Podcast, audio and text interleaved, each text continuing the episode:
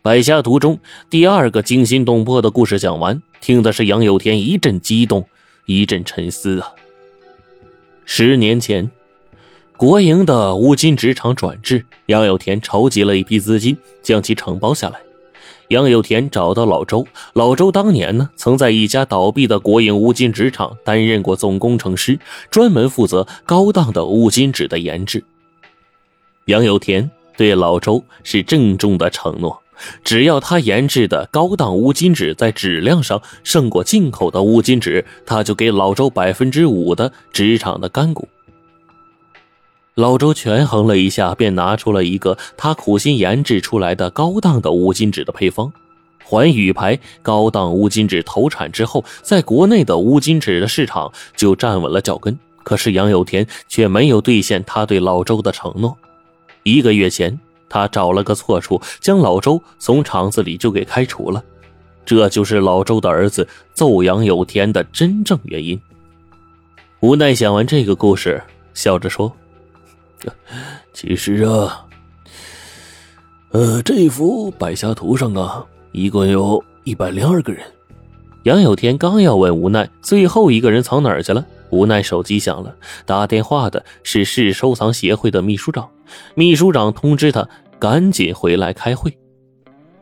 无奈走后，空荡荡的房间里只剩下杨有田一个人。杨有田下地，将百家图远远挂到对面的墙上。半夜的时候，杨有田一睁眼，他凭着朦胧的月光，发现画内所有的盲者竟组成了一张人脸。这张人脸似弥勒佛似的胖脸，胖脸上一双眼睛。也是瞎的。这张弥勒佛似的胖脸，便是民国时代老北平最有名的厨子金秃子。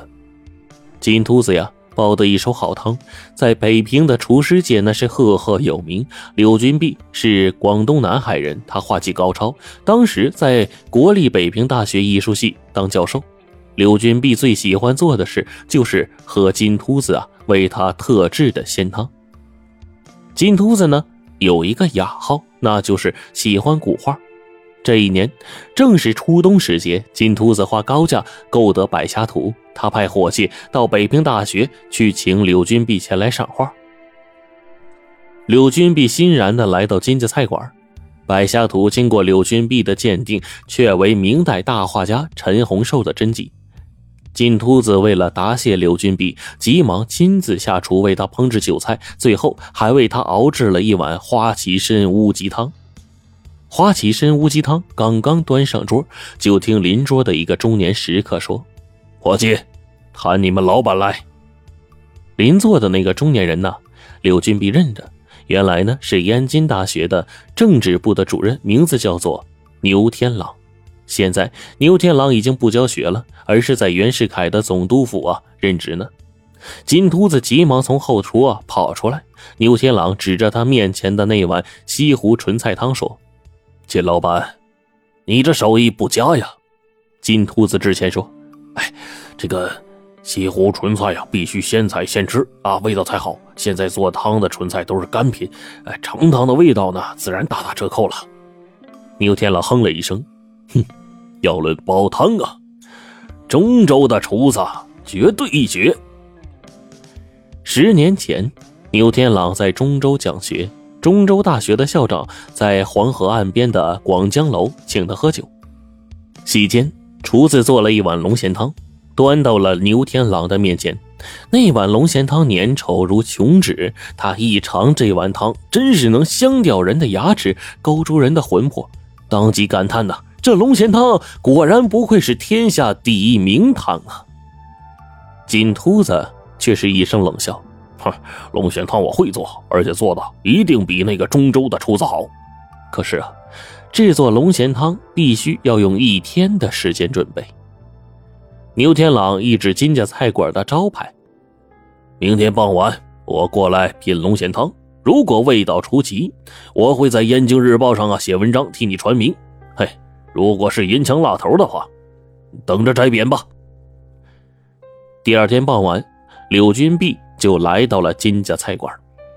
两碗琼脂一般的龙涎汤已经制好了，并摆在了桌子上。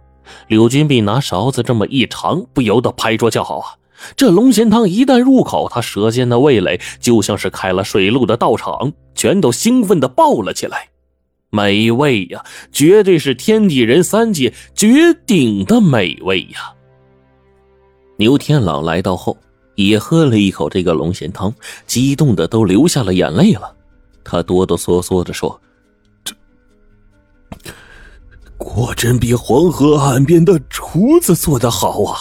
这碗汤我要拿回家给我父亲尝一尝。”杨有天听完也是愣了，他问：“天下第一美味的鲜汤，真有那么好？”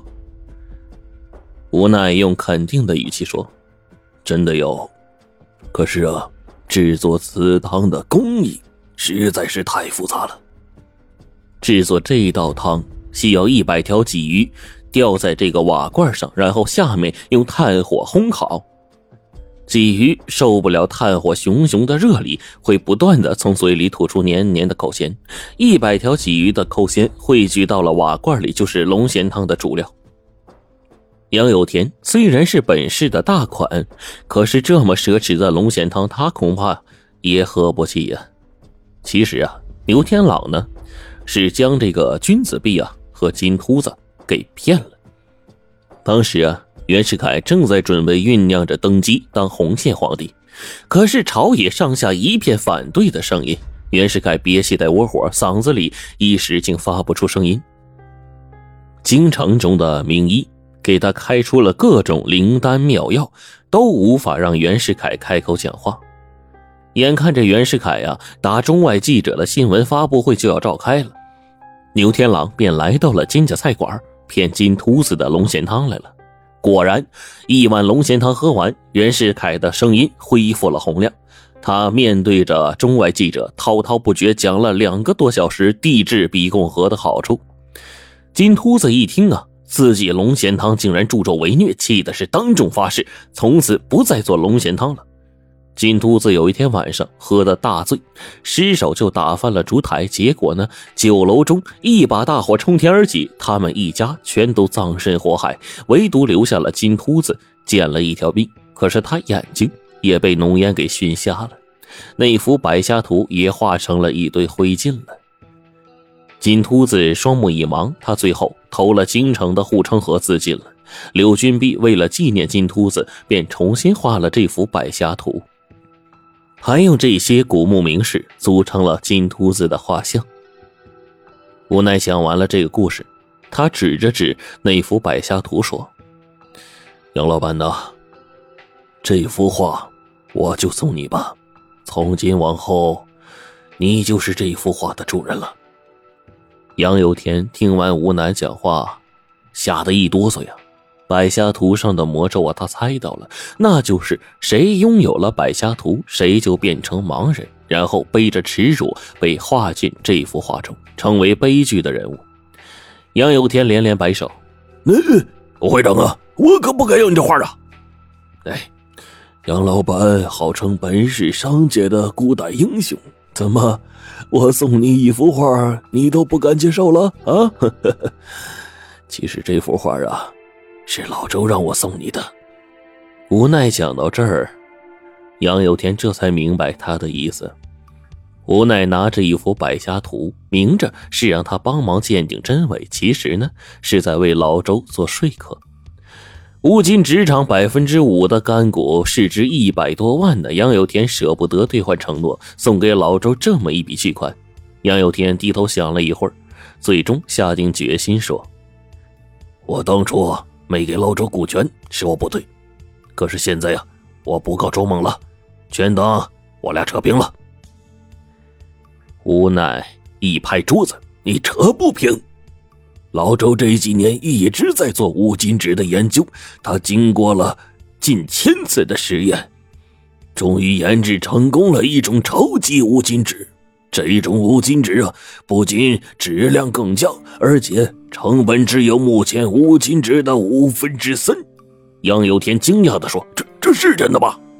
无奈继续说：“老周现在经济很窘迫，为了筹钱给儿子买房娶媳妇准备将超级无金值的配方卖给外国人，杨有田听到这嗖的一下从病床上就跳了起来，大叫着：“那如果让外国人得到超级无金值的配方，那我不就完蛋了吗？”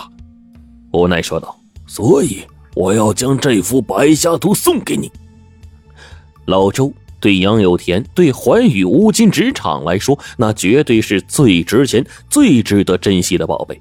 如果他还不能认清这个现实，那就真的该上白下图了。杨有田拉着无奈，准备去给老周父亲请罪去。